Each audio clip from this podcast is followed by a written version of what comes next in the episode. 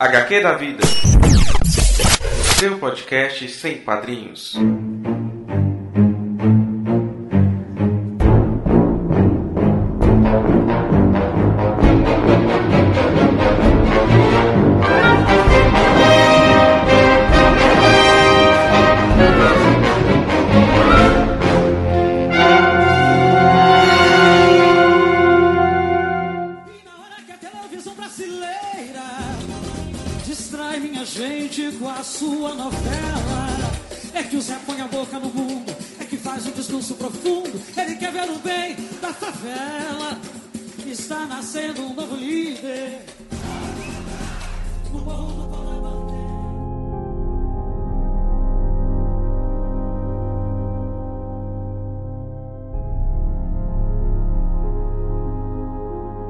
Pessoal, aqui é Beatriz Santos. Esse é o HQpedia número 5. E hoje nós estamos aqui com Aline Corogloian e Olá. o Danilo Carreiro. O HQpedia é um programa ligeiro, ou talvez não, a gente está discutindo isso ainda, é, sobre conceitos e acontecimentos que envolvem o universo LGBTQIPA+, na cultura pop, para você não ficar por fora do que se passa nessa imensa sopa de letrinhas. E o tema de hoje ele é bastante pesado e recentemente causou comoção nacional, mas ainda assim merece ser falado mais uma vez e merece toda a nossa atenção aqui no HQpedia. Vou pedir Santa Clara para Claria. Marielle nasceu no Rio e foi criada no Complexo da Maré, zona norte da cidade. Desde muito cedo conheceu a violência que faz parte do, co- do cotidiano do subúrbio, mas principalmente nas favelas. Começou a trabalhar cedo também, aos 11 anos, e um pouco mais tarde foi educadora em uma creche na Maré. Em 98 se tornou mãe e nesse mesmo ano começou a frequentar um cursinho pré-vestibular comunitário. Deu início ao seu ativismo depois de ter uma amiga, também negra e da periferia, morta por uma bala perdida numa troca de tiros entre traficantes e policiais na Maré. Marielle se formou em Ciências Sociais pela PUC do Rio, com bolsa integral, e fez mes- mestrado em Administração Pública pela UFF.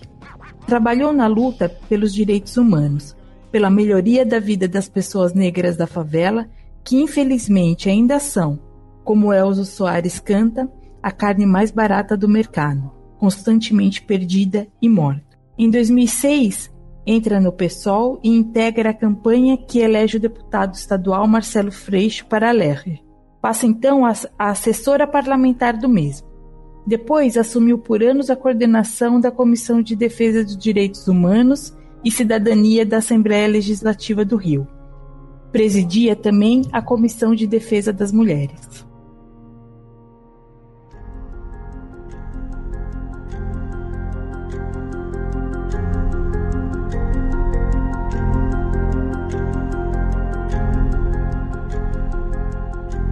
Dez anos depois, em 2016, a Marielle então vai se candidatar pela primeira vez ao cargo de vereadora.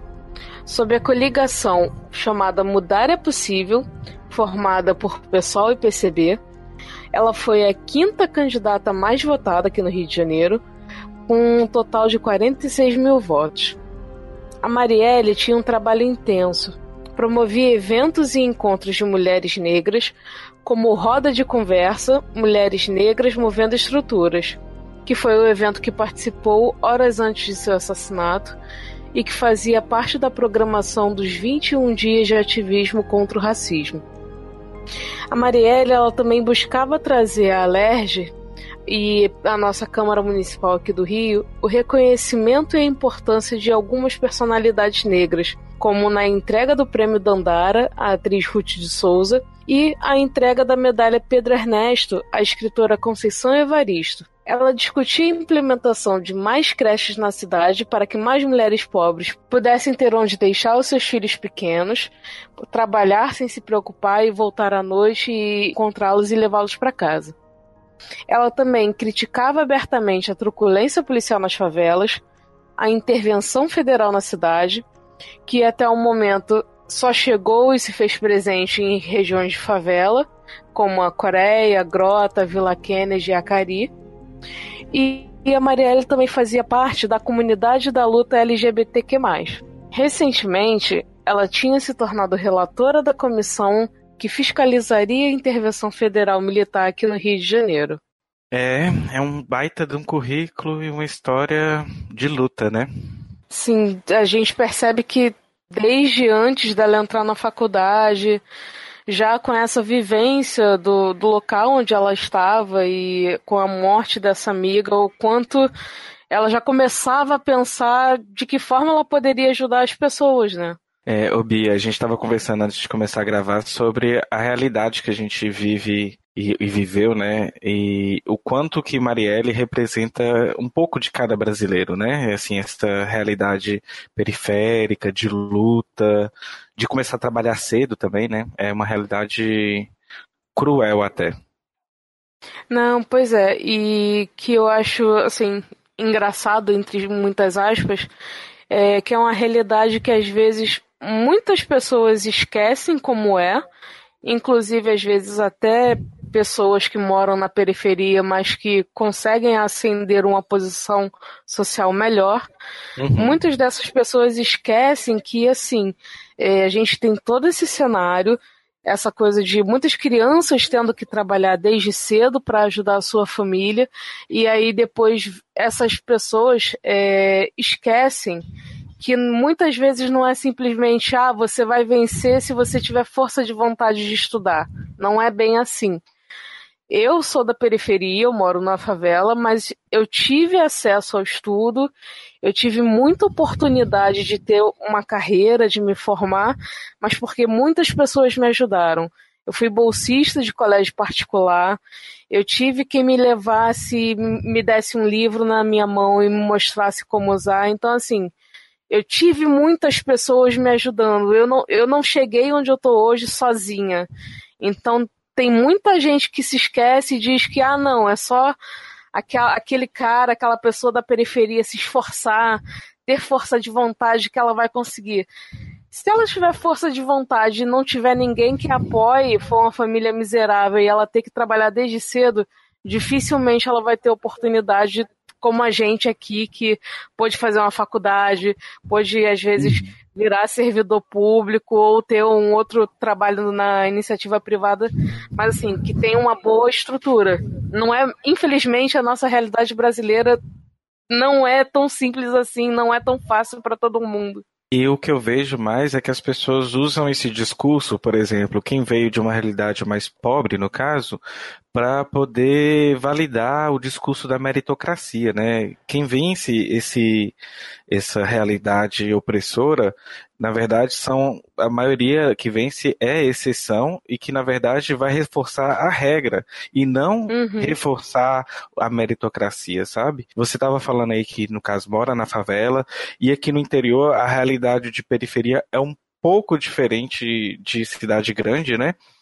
É, a gente estava comentando, eu vim de uma, de uma periferia, de uma realidade que minha rua não tinha esgoto, não tinha água, inclusive, a gente puxava, não, na verdade, que não tinha era luz, a gente puxava a luz de, das casas mais abaixo, é, era uma rua escura, uma rua sem esgoto, uma realidade pobre e que os vizinhos se ajudavam muito, sabe? Assim, minha mãe já, passou, já, já foi muito ajudada durante a sua vida e teve uma etapa da vida dela que esse jogo mudou e a realidade nossa mudou assim da água para o vinho, mas as pessoas costumam ter a memória curta.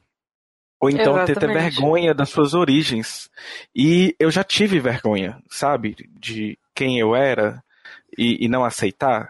E eu já tive esse conflito. E depois eu fui ver o quão bobo é, mas é porque, na verdade, esse discurso meritocrático, ele nos faz é, é, apagar essas, essas vivências, apagar essas realidades e depois achar assim, se eu, fu, se eu venci, é, todos podem. E não é bem assim que funciona, né? Exatamente. o que eu queria dizer é que é um discurso desonesto, né?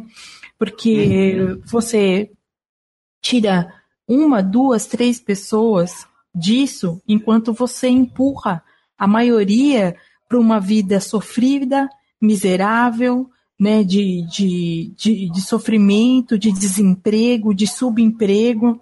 Então, eu acho que é muita desonestidade as pessoas se usarem desse discurso, porque, na verdade, o que você está fazendo é pegar um, aquele 1%, enquanto os 99% estão sendo empurrados para uma vida que a maioria das pessoas não sabe que existe, não sabe o que é viver, o que é subir e descer morro, o que é viver numa periferia, o que é pegar um transporte público e demorar quatro horas para chegar no, no, no, seu emprego. Então eu acho isso de uma desonestidade sem fim. E as pessoas né, do alto dos privilégios, né, elas são até canalhas de, de, de pregar isso, na verdade. Né? Exatamente, né? são canalhas, falou tudo. Dan que acho que as palavras principais é isso, são essas. É, é desonestidade e canalice, porque é muito cômodo, é muito fácil alguém, vamos dizer, alguém de fora pegar esse discurso e falar: ah, se você tiver força de vontade, você consegue. Mas aí normalmente quem está de fora é aquela pessoa que talvez nunca te daria uma oportunidade porque você não tem experiência mas aí também não te dá outra oportunidade porque não te ajuda a crescer academicamente, não te ajuda com o seu estudo. E aí, o que eu fico muito triste, é como eu estava falando, de, de ver esse discurso meritocrático de quem veio da periferia e acende um pouco, é porque parece isso mesmo, que essa pessoa esqueceu como foi a vida dela e, tipo assim, esquece que ela teve ajuda, porque eu já vi gente que ascendeu um pouco socialmente, e aí essas pessoas adotam esse discurso, assim, opressor, sabe? É, eu acho muito estranho, eu acho muito bizarro isso. Elas adotam esse discurso opressor para uhum. botar todo mundo numa mesma linha e essas pessoas também viram assim, ah, eu consegui fazer sozinho. Amigo, a gente não nasce sozinho, a gente não morre sozinho. Então, cara, se você conseguiu, parabéns, mas muitas pessoas te ajudaram. Nem que seja Sim. com uma palavra de conforto, nem que seja com uma oportunidade, sei lá, de ir a uma biblioteca, de ir a um centro cultural fazer alguma atividade, sabe? E eu fico muito triste quando as pessoas esquecem disso tudo, que a gente não faz nada sozinho. Ô Bia, você falando isso, que sempre a gente é ajudado, eu, eu lembrei de uma coisa aqui.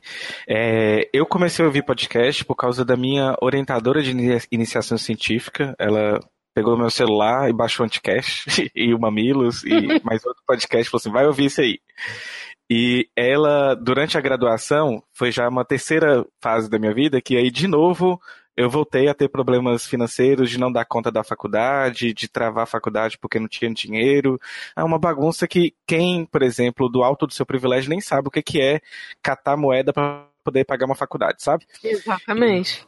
E, e ela me ajudou tanto, assim, na questão de ir para o mundo da, da, da pesquisa mesmo, assim, de me incentivar, de, de até bancar. Eu já fui bancado, assim, ela já pagou viagem para eu ir para Brasília, por exemplo.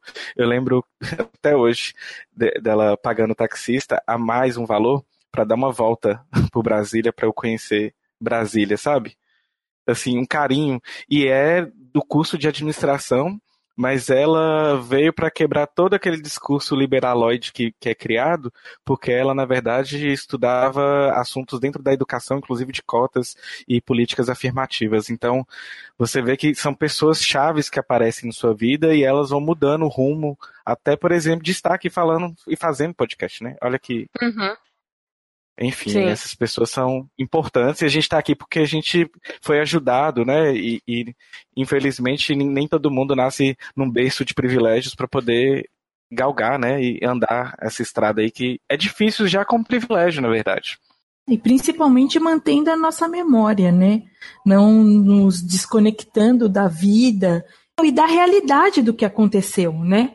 Porque as, acho que essas pessoas, quando elas começam com esse discurso, acho que elas tentam é uma pressão tão grande para ela se desconectar daquela vida que ela passa a assumir um, um discurso que né, mentiroso para poder se afastar de tudo aquilo que ela viveu. Então, né, isso também reflete muito sobre quando a educação não é libertadora, e aí no sentido de que o próprio oprimido, oprimido ele assume o discurso do opressor E aí a gente também vê que é, essa conjuntura brasileira nos últimos anos, que muitas pessoas, ao adquirir poder de consumo, confundiam esse poder de consumo com outras coisas e consumiam, né, não de forma reflexiva. E, e qual o papel na, na sociedade que eles têm que desempenhar? Não estou falando para virar militante nem nada, mas assim, o que, que você pode fazer e a partir desse novo privilégio que você adquiriu, o que você pode fazer para tornar a vida de uma pessoa próxima melhor? Não estou falando nem de ações grandes, é trabalho de formiguinha mesmo, reflexivo. Sim, aquele trabalho de você tentar, pelo menos começando em casa por você, né? Ajudar mudar de alguma forma para daí, de repente, você devolver alguma coisa de boa para sua comunidade mesmo. É se posicionar politicamente, né? Isso, eu acho que é muito importante que a pessoa se reco reconheça o papel dela na sociedade, né? Então, eu acho que qualquer tipo de atitude nem que seja a mínima, um conselho, é, emprestar um livro, aquelas palavras de conforto, é, é o que vai formando essa cadeia para que a gente passe a viver numa sociedade melhor. Exatamente, pesquisando antes de distribuir fake news por aí, de uhum. passar corrente no WhatsApp, uhum. de falar que Pablo vai estar na nota de 50 reais e vai ter o filho do Lula. Nossa, terrível, Bia. E fica imaginando assim, professores, né? Eu, eu sou professor e professores que são totalmente desconectados da realidade do seu público-alvo, que são seus alunos. Esses dias, eu estava conversando com uma aluna, ela faz ensino médio, ela trabalha, é, estuda de manhã, estuda à tarde, estagia no, no finalzinho da tarde para o início da noite, e início da noite ela vai trabalhar numa lanchonete. E ela chega em casa às três da manhã. E eu dou aula às sete e dez. E ela sempre está dormindo. E eu deixo Nossa. ela dormindo. Porque uhum. o, corpo dela tá cansado. Sabe? E fora outro, outras coisas, sabe? Depressão e tudo mais. E vai juntar em reuniões e conselhos de classe, os professores veem isso como preguiça, parece que não entende o background da pessoa, sabe? É essa, esse consumo é, que não é reflexivo que me incomoda, porque a maioria dos professores da rede federal que eu conheço são pessoas que vieram de origem humilde também, estudaram pra cacete, fizeram mestrado, alguns doutorado, passaram em concurso, mas, poxa, você sabe que, que não é assim a sua vida hoje é, é, boa, mas não foi. E você sabe como é que é ser estudante e ser estudante sem dinheiro. Não, com certeza, e acho que deveria ser levado em conta, porque, por exemplo, uma coisa é aquele aluno que você claramente sabe que ele dorme por preguiça ou porque, sei lá, estava na farra no dia anterior, não presta atenção. Mas, poxa, nesse caso, a pessoa trabalha e estuda praticamente o dia inteiro, ela quase não tem um tempo para dormir. É chato você ver que a pessoa não está conseguindo te acompanhar, é, mas, tipo já que ela tá dormindo, que ela tá muito cansada, tenta dar um suporte depois, conversar de alguma forma, perguntar se ela tá precisando de alguma ajuda, né? Porque é uma situação totalmente diferente. E a gente não, não pode esquecer, não pode ficar alheio a isso. E aí também que a gente vê, infelizmente, alguns professores fazendo é tabelando todo mundo como se todo mundo tivesse a mesma realidade. Isso não pode acontecer. Justamente. E por falar de, de catabelando, né, todo mundo com a mesma realidade, uma coisa que incomodou muito em relação a Marielle, que muitos foram dizendo, né, Marielle defendia bandido. E ela mesma foi vítima do, da, do, das próprias pessoas que ela defendia. E aí a gente, consultando, né, a dissertação da Marielle, vocês vão ter o link aí, né, Bia? Para acesso a essa dissertação. A dissertação é chamada UPP, a redução da favela a três letras, uma análise da política de segurança pública do Estado do Rio de Janeiro. E aí é, você pode pegar assim, uma série de citações, mas vocês podem ir lá no capítulo 3, subseção 2.2, né? Violência, violações, homicídios. Lá na página 99 vocês vão, vão tem uma citação da, da Marielle que é: Não há como hierarquizar a dor ou acreditar que apenas será doído para as mães de jovens favelados. O Estado bélico e militarizado responsável pela dor que paira também nas policiais mortos desde o início das UPPs. E aí ela continua, né? As marcas dos homicídios não são presentes apenas nas pesquisas, nos números, nos indicadores. Elas estão presentes sobretudo no peito de cada mãe de morador de favela ou mãe de policial que tenha perdido a vida. Nenhuma desculpa pública, seja governamental ou não, oficial ou não, é capaz de acalentar as mães que perderam seus filhos. A Marielle ainda esclarece que ela traz números né, quantitativos, e a estatística é cruel, para poder é, balizar seu argumento, mas ela também fala que esses dados eles também podem ser avaliados de forma qualitativa a partir da dor e da perda das famílias. E essa perda não é somente do, do, do jovem favelado, mas também é, são das mães dos policiais. Então a gente vê que ela, pelo contrário, acho que o foco dela é que quando existe uma operação em nível governamental e que ela é, é, cria profissionais despreparados para isso, ela sabe que o foco dessa ação governamental vai atacar o jovem, férico e negro. É como se a arma já tivesse um destino, né, Bia? É, pois é. E também uma coisa importante da gente citar e comentar nessa coisa de ah, defende bandido e tal, é, é pensar o, que, que, que, que as pessoas entendem por defender bandido, porque na real isso é uma coisa que não existe. O que existe é, é luta por direitos humanos. Então, olha, humanos, cara, tá falando. Pode ser alguém que comete um crime, alguém que combate um crime, mas querendo ou não, somos todos humanos. E humanos erram, humanos fazem muitas coisas ruins também, mas também muitas coisas boas. Então, essa questão da, da pauta de direitos humanos, ele é para defender sim o direito de todo mundo.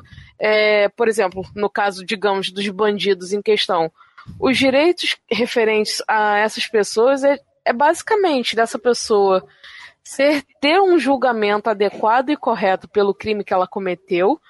Ressocialização, né? Ressocialização, que é uma pauta importantíssima e as pessoas, infelizmente, normalmente não querem saber, porque dizem que não adianta, que não sei o quê. Mas é o que a gente, como educador, a gente fala, a gente repete, a gente cansa de falar, mas é importante sim educação. Não, não, tô, não tô dizendo aqui aquela coisa que talvez muita gente venha questionar. Ah, é uma vítima da sociedade. A gente tem que ter muito cuidado com esses conceitos porque eles são muito rasos.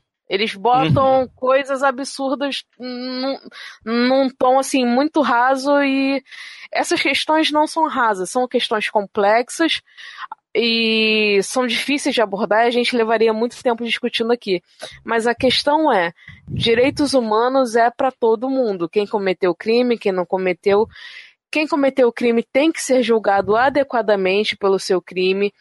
Se for possível ter é, ter disponível essa, essa ressocialização de verdade, que hoje não existe aqui no país. E outra coisa, uhum. é direito humano, sim, a pessoa que cometeu um crime, ela ter uma condição minimamente humana, é, condições básicas de higiene no lugar onde ela está presa. Nas nossas prisões, nos moldes como estão hoje, a gente não tem isso. Você tem às vezes uma cela de set... pra... com capacidade para 70 pessoas, onde estão 200, 300. Então, eu entendo a raiva das pessoas que têm é, casos de crimes na família, pessoas que morreram por conta de assaltos ou qualquer coisa do tipo, mas eu só queria que essas pessoas parassem um pouco e refletissem o seguinte: é, a pessoa que cometeu o crime, ela é colocada num lugar desse, insalubre, com muito mais pessoas do que tem capacidade. Como elas acham que essa pessoa vai ficar quando ela sair dali? Vocês acham que tem mesmo alguma chance de ressocialização? Essa pessoa vai pagar pelo crime dela e depois que cumprir a pena, ela nunca mais vai querer fazer outra coisa porque ela estava na condição, naquela condição insalubre? honestamente, o que a gente. O que eu acredito, e não só o que eu acredito, que a gente vê, essas pessoas saem muito piores das prisões. Porque elas ficam amontoadas, elas ficam como bichos presos, enjaulados, não, não tem nenhuma atividade de trabalho ou de qualquer outra coisa para refletir sobre os seus atos. E assim, é, é complicado porque a sociedade muitas vezes ela diz que é a favor da vida, ela se diz cristã, mas ela vê essas pessoas que cometeram erros gravíssimos, sim, não estou minimizando isso, mas elas falam que tem que matar mesmo, tem que sofrer a mesma coisa, e não é assim que funciona, sabe? Você que se diz cristão e tá querendo uma coisa dessas, eu acho que você tem que pensar, repensar a sua fé e a sua crença. Porque uhum. é, é muito desumano. Como é que você pode se afirmar não só cristão, qualquer outra religião. Como você pode se afirmar uma pessoa de fé, de crença, que quer o bem de todo mundo, que quer uma sociedade mais justa, e na mesma proporção você quer vingança? Porque isso é vingança, isso não é justiça. Eu acho que a questão dos direitos humanos é basicamente trazer justiça nas diferentes esferas para todas as pessoas. E no caso da, da Marielle, ela é, advogava por essas questões para pessoas da favela, para pessoas negras. Outra coisa importante, também para as famílias de policiais, porque quem mora aqui no Rio de Janeiro, como eu, sabe. A gente vê no noticiário todos os dias quantos policiais são mortos.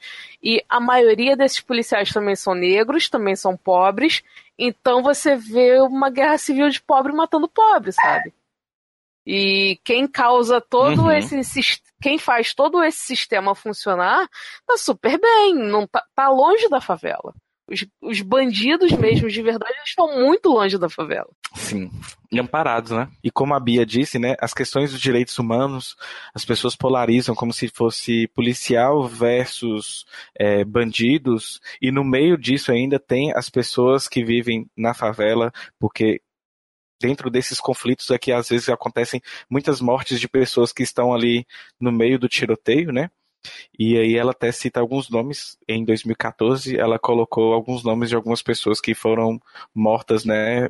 Diego Bruno Barbosa, Anderson Dias, Charles Tomás, Wagner Vieira, Leonardo Nascimento, Melquisedeque Basto, Fabiana Aparecida, Alda Rafael, Rodrigo de Souza, Leidson Acácio, Fábio Gomes, Wesley dos Santos. E ela ainda diz, né, esses seis últimos foram ah, já no ano de 2014 nas favelas pacificadas. Então, você vê que essa palavra pacificação não é bem assim, né? Só tem um nome, na verdade, só o rótulo. Não, pois é, só fazendo um adendo isso que você disse, Dani.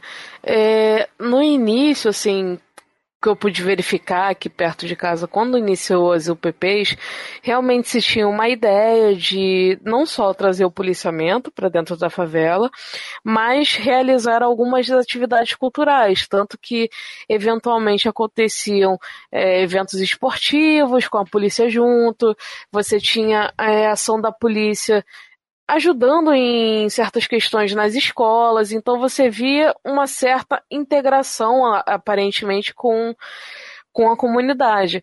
Mas aos poucos é, isso foi desaparecendo.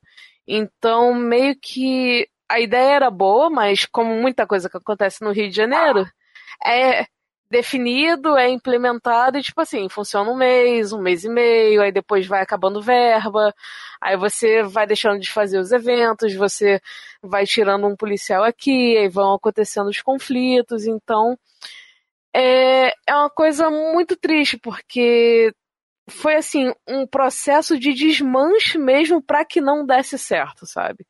E aí o que eu sempre me questiono é quem, a quem serve esse tipo de desmanche?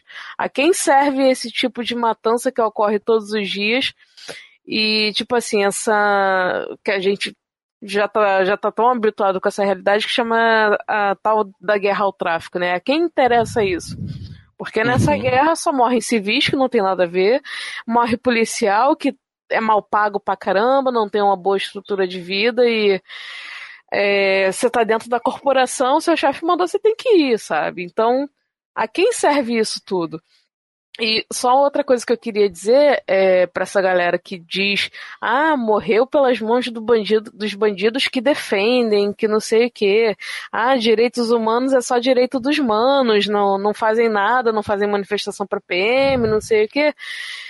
Se essas pessoas se derem ao mínimo de trabalho de jogar no Google e procurarem um mínimo, porque aparece muito fácil o resultado, eles vão poder encontrar que a Alerj aqui do Rio de Janeiro se juntou com a PM para fazer um trabalho conjunto para atender os parentes de policiais mortos.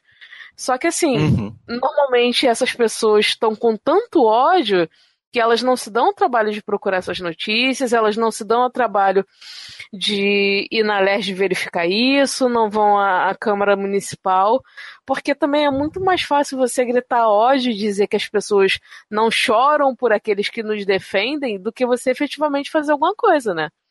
Porque no dia quando a, no dia do assassinato da Marielle, eu comecei a ver quando começou né, essa grande repercussão, essa comoção e as pessoas é, se pronunciando, falando da perda. Eventualmente eu vi na minha timeline um ou outro falando: ah, mas por que essa comoção toda? E quando tem policial morrendo, vocês não falam nada. Mas são as mesmas pessoas que eu nunca vi em manifestação, eu nunca uhum. vi essas pessoas postando nada sobre né? quando um policial é morto, sabe? Elas só sabem apontar o dedo, porque é muito mais fácil. Agora, efetivamente, se posicionar na web, se posicionar dentro de casa, se posicionar no trabalho ou ir pra rua, elas não vão. Na verdade, essas pessoas, elas, elas repetem discursos. Né? Na verdade, essas pessoas, elas não estão a um ponto de fazer uma reflexão. Para elas é muito mais fácil. Ninguém se dá o trabalho de realmente de dar um Google nas coisas. Ninguém se dá o trabalho de refletir o que é direitos humanos. Que se, cara, se você não defende os direitos humanos, você é de outra espécie. Exatamente. Sabe, cara, isso é, é um grande absurdo. Na verdade, eu acho que tudo isso é feito de uma forma proposital. E como a nossa sociedade, infelizmente, ela é enfraquecida na sua na, na sua educação e na sua busca pelo conhecimento, o sistema faz aquilo que ele exatamente quer. Ele deixa os de baixo matando uns aos outros, se, se acusando, falando um monte de abobrinha, porque esse tipo de gente só fala merda, né? Não tem outra definição para isso. Enquanto quem é realmente o culpado de tudo isso, quem realmente mata, quem realmente massacra, de, de fome, de sede, de violência, eles continuam lá nos seus ternos, nas suas cadeiras luxuosas, nos seus helicópteros, comandando tudo isso. Então, eu acho que isso é um emborrecimento proposital do nosso governo, do nosso staff, para que as pessoas não reflitam, para que as pessoas não se deem conta do que realmente acontece nesse país. Então, na verdade, a gente vive numa suposta democracia, mas o que a gente vive mesmo é no emborrecimento sem precedentes que a nossa sociedade está vivendo hoje. Então, no meio de tanta informação, as, o que a gente pede é o mínimo que as pessoas parem para refletir um segundo. Um segundo. E ninguém aqui está valorando vida ou não. Pelo amor de Deus, todas as vidas são importantes. E é exatamente isso que se busca numa sociedade mais justa. Então eu acho que é um clamor, né? Pensam, reflitam e vejam exatamente onde está o seu grande inimigo. Não, pois é, e ao mesmo tempo é muito difícil a gente ter isso assim de grande parte da população, porque justamente é a população que tem que trabalhar muito cedo, é a população que não tem uma escola de qualidade, que a cada dia é a população que como normalmente vive em área de risco por conta dos confrontos, as crianças não vão para a escola, uhum. tem menos ainda acesso à educação, então, consequentemente, não se desenvolve senso crítico, porque senso crítico é muito perigoso. Então, assim, eu concordo contigo ali, né? Muito essa coisa de emburrecimento proposital mesmo, porque aí a pessoa vai ver aquele único discurso no num dos poucos meios que se for talvez o único meio que ela tem acesso, que é a TV, vai consumir tudo que é dito e repetido, seja nos telejornais é, e telejornais sensacionalistas, que a gente sabe muito bem em certas partes. Então, assim, a pessoa é bombardeada com aquilo o tempo inteiro e ela começa a tomar o discurso do, do agressor, do opressor para ela. Talvez por achar que aquilo é certo e não conseguir refletir sobre, talvez por tentar fazer parte de alguma forma da sociedade que ela acha que é mais valorosa do que a galera que defende direitos humanos, sabe? E a gente vai nisso consequentemente, pessoas morrendo, é, a população não se conscientizando da importância de uma, de uma liderança como a Marielle, não, consi não conseguindo realmente entender o porquê da comoção é, de uma líder que era negra, da favela, LGBT, mas que através da educação, através do estudo, ela conseguiu ocupar uma posição que normalmente não era o lugar de preto. Você tem uma uhum. vereadora na, na Câmara do Rio de Janeiro, e uma vereadora com voz, uma vereadora que faz, fez muito mais projetos em, em um ano de mandato do que muito deputado federal em mais de 20 anos de carreira.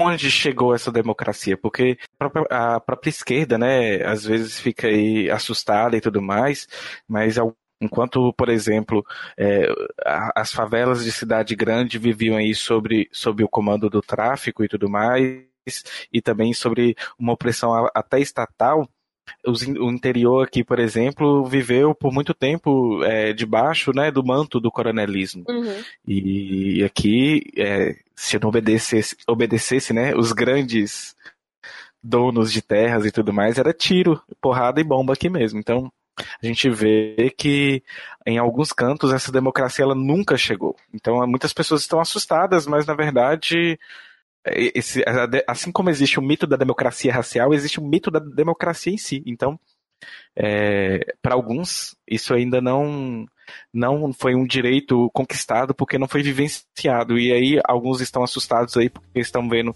o estado em que as coisas chegam, mas em alguns lugares sempre foi assim, sempre foi cruel e sempre foi opressor.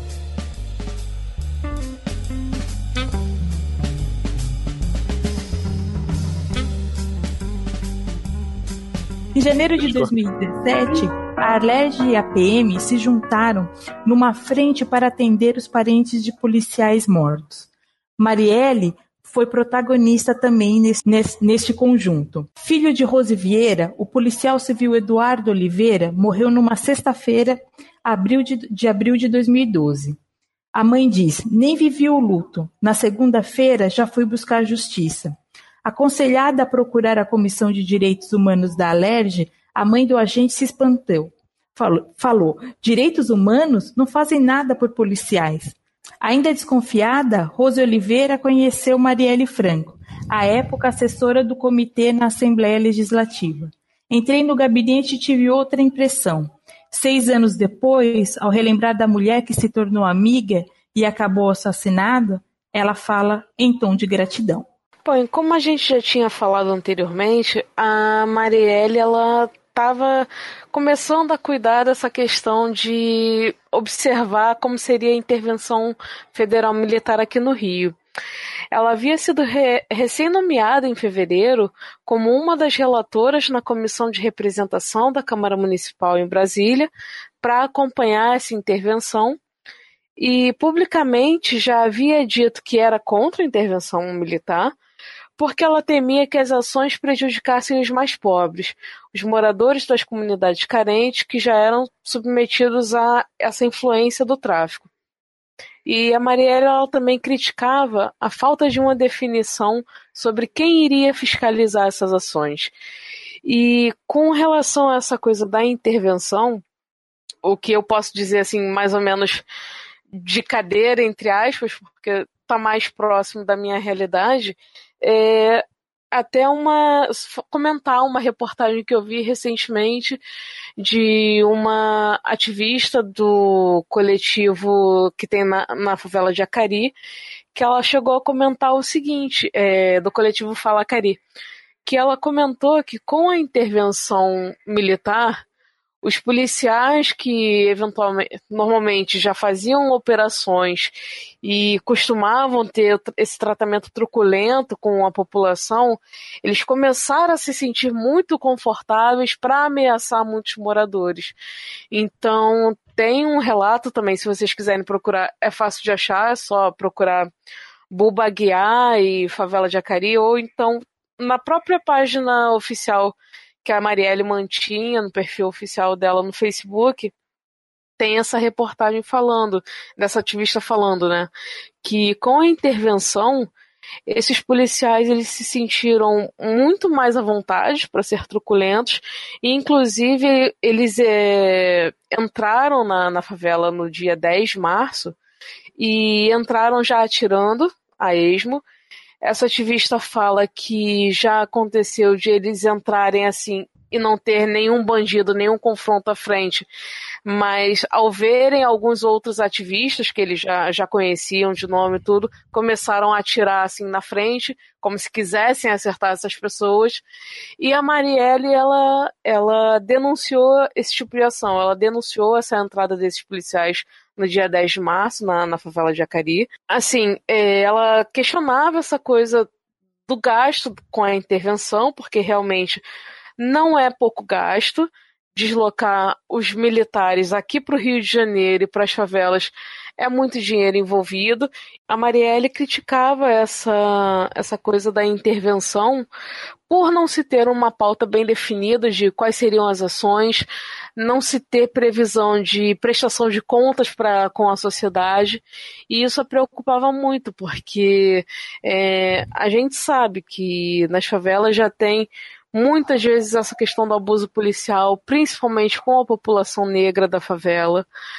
Então, é, inclusive, um dado que é importante citar é que dias antes da, da execução, da sua execução, a Marielle ela denunciou a ação truculenta do 41º Batalhão de Acari, que teria entrado na favela atirando a esmo, sem que nem porquê, e assim, a gente tem dados de ativistas dessa favela em questão dizendo que com a, a intervenção federal militar, realmente os policiais desse batalhão se sentiram mais à vontade de entrar na favela e serem truculentos. A ativista em questão diz que eles já faziam isso, mas que a intervenção meio que deu essa sensação de legitimação para eles, como se eles pudessem entrar na casa das pessoas, tirar foto das pessoas e das suas, dos seus RGs, dos seus documentos de identidade, sabe-se lá para que tipo de controle. Então é uma questão grave que a Marielle estava começando a cuidar disso agora. E então, pessoal, para a gente já chegando aqui mais ao final também do programa, a gente tem que falar também quem foi Marielle vereadora, né? Assim, a, a gente viu que ela tem uma vasta experiência na área de direitos humanos, desde a parte acadêmica como a parte atuante como ativista mesmo. E em pouco mais de um ano como vereador, vereadora, ela apresentou cerca de 20 projetos de lei, sendo que dois foram aprovados. As propostas de sua autoria que não chegaram à aprovação é, tratam de, da elaboração de um dossiê sobre a vitimização feminina, a implementação de uma campanha contra o assédio sexual e o apoio e o apoio ao desenvolvimento cultural do funk. É, dentre todos esses projetos apresentados por a Marielle, tem alguns assim, que, que valem é, destaque.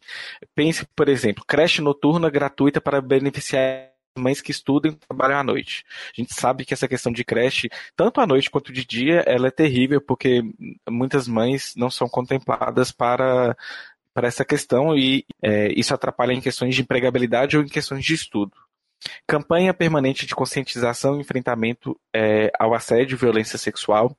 Criação do dossiê Mulher Carioca com dados de violência do gênero. Assistência gratuita para construção e reforma de casas para famílias de baixa renda. Isso tem muito a ver também com famílias que moram em área de risco, né, Bia? Sim, tem, principalmente principalmente. É, é, um trabalho estritamente necessário, porque é, aqui, por exemplo, onde eu moro, não tanto, mas tem algumas outras regiões, até da favela mesmo, é, talvez um pouco mais para cima do morro, assim, que a gente sabe que tem casas que não estão em boas condições, tem famílias que não têm um bom saneamento, não tem saneamento básico na real, sabe? Não tem é, esse tratamento assim com lixo, com essas coisas. Então, essas pessoas são aquelas mais necessitadas realmente de, de reforma nas suas casas para que elas possam ter um teto mais digno, né, onde elas possam ficar ela também né, tem outras ações, o Dia da Luta contra a Homofobia no calendário da cidade, Dia da Visibilidade Lésbica no calendário da cidade, e, e, e dentre essas outras 20 projetos aí que eu já falei para vocês, que ela teve apenas dois aprovados, mas é, pelo menos trabalhar, a Marielle trabalhou bastante enquanto vereadora, né? E aí, mesmo assim, trabalhando com todo esse histórico que a gente veio elaborando até agora sobre como assessora parlamentar, como vereadora, como desde a sua trajetória, desde estudante, ainda tem fake news, né, Aline? Sempre tem, né? Sempre tem a desonestidade de certos grupos e de muitas pessoas que replicaram rapidamente as notícias falsas, que foram investigadas também num tempo muito bom pelo E-Farsas, e uma delas era, eram várias delas, né? Que ela engravidou aos 16 anos, que era ex-mulher do Marcinho VP, usuária de maconha, eleita pelo Comando Vermelho, que ela foi defender uma facção rival no bairro do Acari, no RJ, e por isso acabou acabou morta e que ela exonerou seis funcionários recentemente. Gente, essa dos seis funcionários eu, eu não tinha visto ainda não, só tinha visto as outras, mas é, é muita falta do que fazer, né? Não, e a questão do usuário de maconha é uma questão que o EFASAS falou assim, esse ponto a gente não tem como provar, mas a gente vê que na verdade é um conteúdo de moralidade, né? Sobre hum, exatamente, a imagem é, da pessoa. Né? Esse, esse adendo, nossa, uau, que coisa horrível, né? É porque todo mundo que é de esquerda para essas pessoas geralmente são, né? Usuários de maconha, abortam, é, enfim, né? É, é, um, é maconheiro, um... é gaysista, né? É, é mais ou menos um combo Não, pois é, e ainda mais se for da área de humanas, né? Socióloga, então, uff, mais é. ainda, comunista total. E outra coisa que mostra esse conteúdo moralizante é usar como se fosse demérito engravidou aos 16 anos, né? Uhum. Mesmo se ela tivesse engravidado aos 16 anos, o, o que, que teria de demérito nisso, sabe? Aí a gente entra de novo na questão do controle do corpo feminino, que você não pode exercer sua sexualidade, você não pode engravidar é, cedo, assim, que, ó, oh, meu Deus, você é uma mulher que não presta, sabe? Gente, que absurdo é esse? E aí outra coisa que é importante, né? Porque a pessoa tem uma atuação grande no, no pouquíssimo tempo de mandato que ela teve, muito mais efetiva e cuidando das pessoas que realmente precisavam do trabalho dela e da voz dela na Câmara. E assim, em um, em um ano e acho que quatro meses, mais ou menos isso, ela mostra serviço, apresenta muito mais projeto que muita gente por aí que a gente sabe que tem anos de, de uhum. Câmara, de Senado, de. Aquele de que tudo, tem quase sabe? 30 anos, né? é, pois é, pois é. Então, assim, é muito absurdo e a gente tem que, que se mostrar revoltado mesmo, e puto, e gritar, e fazer manifestação e ir pra rua, porque é aquela coisa, a pessoa se prepara academicamente, ela não tem só a vivência da favela, ela é como a gente fala, cria da favela, mas ela se prepara academicamente, ela era socióloga, ela tinha mestrado em gestão pública, então ela sabia o que estava fazendo, sabe? Sabia muito bem o que, que ela, o potencial de coisas que ela poderia trazer de melhoria para a comunidade dela. Aí essa pessoa incomoda tanto que ela é brutalmente e covardemente assassinada e depois de morta ela tem que provar que ela é decente. Então é, é aquilo que a gente fala, né?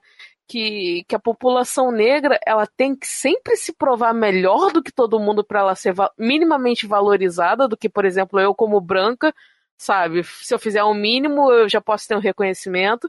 Uma mulher negra não, ela tem que fazer o dobro para ela talvez ser reconhecida. E aí essa pessoa morre e ela tem que provar que ela é inocente. Isso, isso é desumano, é absurdo, sabe? E mais absurdo ainda, a calma e a, e a leveza que as pessoas falam essas mentiras, sabe? Elas não param para refletir que tem uma família sofrendo, que tinha a esposa da Marielle, que tinha a filha dela, que tem a mãe, que tem o pai, que tem irmã. Elas se dizem, essas pessoas que criam e divulgam essas mentiras, elas se dizem tão bastiões da moral e querem uma sociedade mais justa, mas elas não pensam no sofrimento dessa família, sabe? Independente de, de qualquer posição política que qualquer um de nós tenha, a gente tem que parar e refletir que, claro, todas as mortes são importantes e são relevantes, essas mortes violentas. Mas a gente tem que parar para pensar e olhar um pouco longe do nosso próprio umbigo e parar no que para parar para pensar no que ela representava. Não é qualquer coisa uma mulher negra da favela, é, bissexual, é, conseguir estudar, conseguir entrar na universidade pública, se formar, fazer mestrado e ter voz num cargo público. Isso não é fácil, isso não é para qualquer um, isso incomoda muita gente. Porque uhum. é, uma, é uma mostra do poder da educação libertadora, que a educação libertadora ela faz isso. Ajuda o pobre a transformar a sua sociedade. Quem, quem quer isso? Eu quero, nossos amigos querem, mas quem é que não quer isso, sabe? Se a gente pensar um pouquinho além do nosso umbigo, a gente consegue ver a importância dela. Porque ela terminou sendo um farol para muita gente. Um farol de, olha só, você está nessa situação aqui, mas eu posso te ajudar de alguma forma. Vamos criar rodas das mulheres pretas, vamos incentivar a produção dessas mulheres é, seja com escritoras, seja com, a, com outro tipo de arte que vocês façam. Vamos ajudar esses pré-vestibulares, sabe? Ela, ela meio que terminou representando e canalizando tudo isso. E isso é muito importante. Representatividade, a gente diz, não só aqui na HQ, mas em vários lugares, representatividade importa. Porque a pessoa vê que ela pode ter nascido numa, num lugar não muito favorável, mas que com ajuda ela pode sair daquilo ali, ela pode melhorar a vida dela em vários sentidos, sabe? E só terminando rapidinho pra gente não se alongar muito, é, no, no sábado, assim, é, da semana após o assassinato da Marielle, eu pude, ir, é, pude participar de um show em que estava a Elza Soares e a Pete, e uma coisa que ficou martelando muito na minha cabeça, e é verdade, foi o que a Elsa disse, que é, é importante a gente lembrar que uma mulher negra é, inteligente, ela incomoda muita gente, sabe? E a gente vê todo dia várias Marielles tentando ser apagadas, porque as pessoas não querem ouvir essas vozes. As pessoas não querem tomar responsabilidade pelos seus atos. Então, elas começam a, a tentar legitimar o seu preconceito é, distribuindo notícias falsas para poder virar e dizer, olha, tá vendo? Ó, que vocês estão defendendo tá errado. Só que essas pessoas eu acho que são muito canalhas porque elas apontam o dedo, mas elas não se mexem para ajudar ninguém, normalmente, sabe? É, é uma desonestidade muito grande. E para completar, né, Bia, para onde essas pessoas podem enviar prints de, de, dessas pessoas desonestas?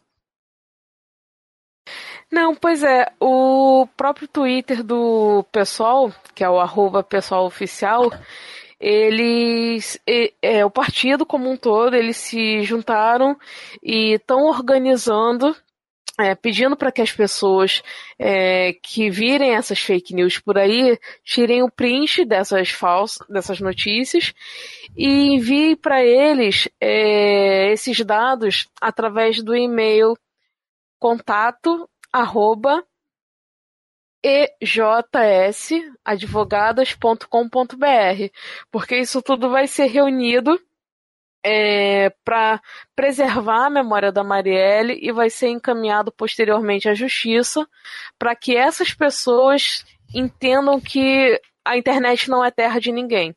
que elas vão fazer essas. É, podem até postar essas calúnias, mas que elas não vão ficar impunes. Então, quem vir mais fake news por aí, podem enviar para esse e-mail, que vai ser tudo reunido e, inclusive, o partido também já organizou uma comissão para pedir e ficar em cima da investigação desse assassinato. Essa comissão já está rolando. O Jean Willis, ele tá, ele que organizou isso. Então, tipo assim, é, é para mostrar que essa memória ela vai ser preservada, que essas mentiras elas não vão ser aceitas e não vão ficar impunes. Então, se alguém tiver alguma informação, pode mandar para esse e-mail.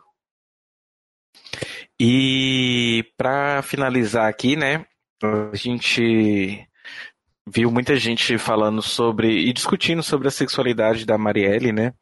A gente não quer emular, né, uma briga por representatividade lésbica e nem bissexual.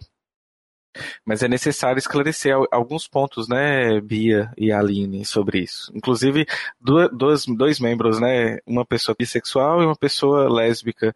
E a gente vê que não é briga pela sexualidade nem pela representatividade que é importante, é só ser coerente com a memória da pessoa, né? Não, pois é, porque começou a se criar uma certa briga, uma, uma certa confusão, porque realmente é, a Marielle ela defendia, abraçava essas duas bandeiras porque ela sabia do apagamento que envolve tanto lésbicas quanto bissexuais, ela sabia que esse apagamento existe. Então, assim, você tem vídeos de eventos em que ela estava, por exemplo, se eu não me engano, no dia da, da representatividade lésbica, ela estava em um evento e aí no momento do discurso ela vira e fala, vai falar sobre algum outro assunto e aí ela meio que se apresenta e ela fala alguma coisa e tal, nós mulheres lésbicas, ela se diz lésbica. E se eu não me engano esse vídeo é de 2017.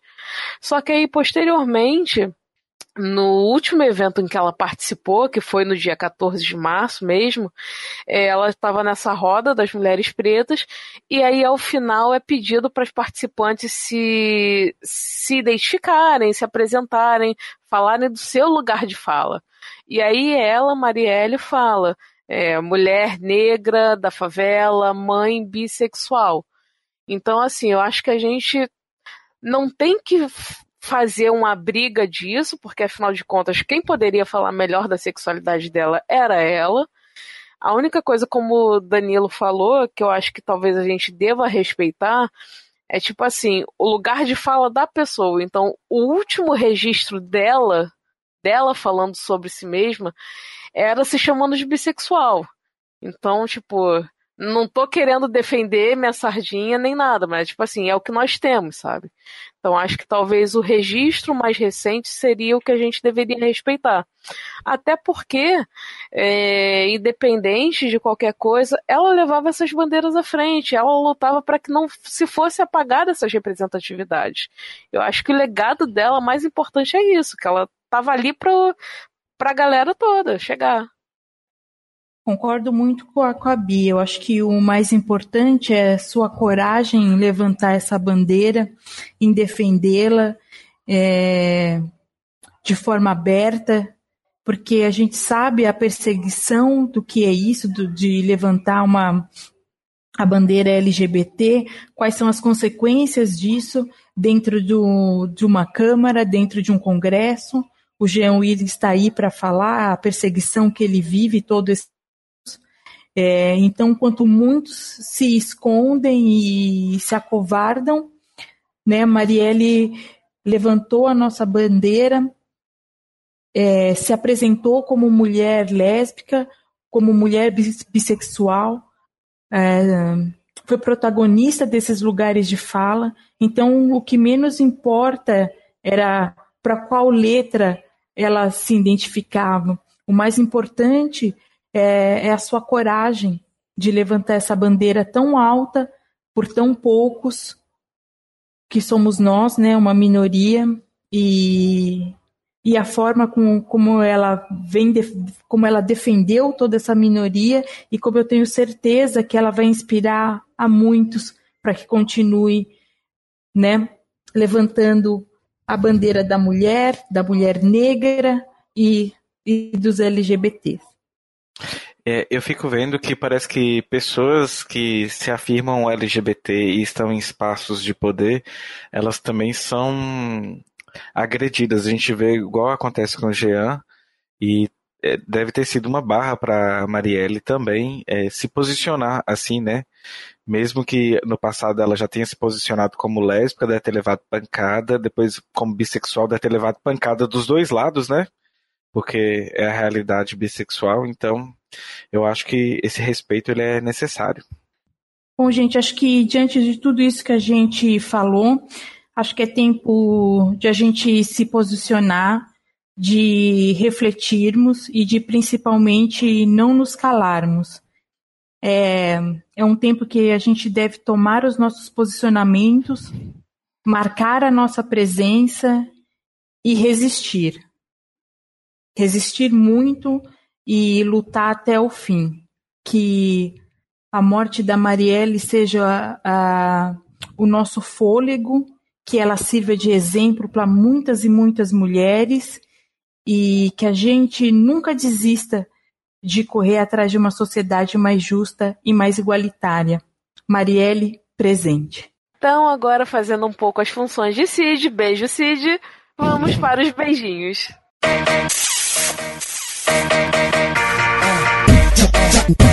Um, beijo pra quem é DJ, um beijo pra quem é MC, um beijo pra quem é do bem, um beijo pra travesti. Não vou perder meu tempo lendo hater. E os beijinhos de hoje vão para Wagner Coutinho, Fernanda Cari, Guilherme Piaça, Carla Gonçalves, saudades Carla, Davidson Hoffman, Julian Vargas, Jean Carlos, Érica Ribeiro, Lígia Lila, Luciano Loureiro, Jonathan Santos, Guilherme André Peretti, Lucimara Sader, Rosilas Corugloian, Walter Mastelaro Neto, Angresson da Silva, Bruno Narciso e Rodrigo Cornélio. E depois deste programa, é, como que os ouvintes podem falar com a, entrar em contato com a gente, Bia? Os ouvintes podem entrar em contato com a gente pelo e-mail hqdavida.gmail.com, pelo nosso site www.hqdavida.com.br, pelo Facebook HQ da Vida e pelo Twitter no arroba HQ da Vida. E agora vocês também podem encontrar a gente lá no Instagram, no Instagram HQ da Vida. Por favor, vai lá e assina o nosso feed no SoundCloud. Estamos também no YouTube, para quem prefere a gente dar uma ouvida lá. Assina sempre o nosso feed e não esqueçam de estrelar a gente lá no iTunes, dando cinco lindas estrelas para esses quatro lindos podcasters. E pessoal, para quem quiser colaborar com este projeto, pode entrar lá no www.padrim.com.br barra da vida ou Patreon www.patreon.com barra da vida. O HQ da Vida está com um projeto de expandir a família de podcasts e para isso a gente precisa da ajuda de vocês, porque para manter SoundCloud, WordPress e tudo mais é um pouquinho caro, né? E aí a gente precisa dessa ajuda aí. As metas estão especificadas lá no Padrim, vocês podem verificar.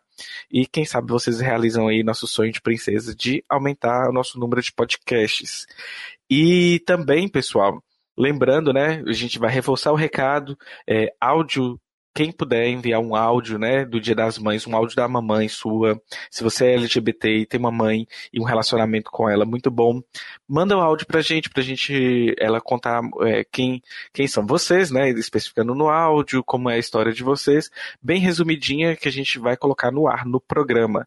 E a nossa promoção, que continua lá no site também, vocês podem participar dessa promoção e logo logo a gente já fechou algumas metas sociais, mas logo logo devem sair sorteio. Então, vai vai lá e nos ajude pelo e também e sobretudo no Twitter, que é onde está um pouquinho fraquinho ainda nas metas da promoção.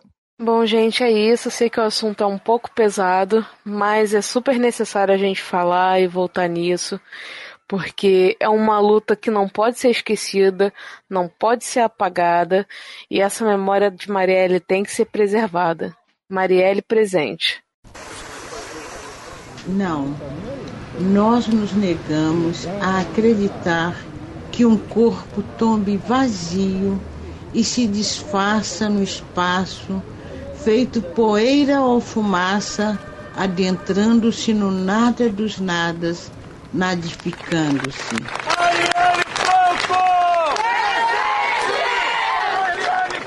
Por isso, na solidão desse banzo antigo, rememorador de todas e de todos os que de nós já se foram, é no espaço de nossa dor que desenhamos a sua luz mulher, Marielle Franco. E as pontas de sua estrela enfeitarão os dias que ainda nos aguardam e cruzarão com as pontas das pontas de outras estrelas, habitantes que nos guiam, iluminando-nos e nos fortalecendo na constelação de nossas saudades.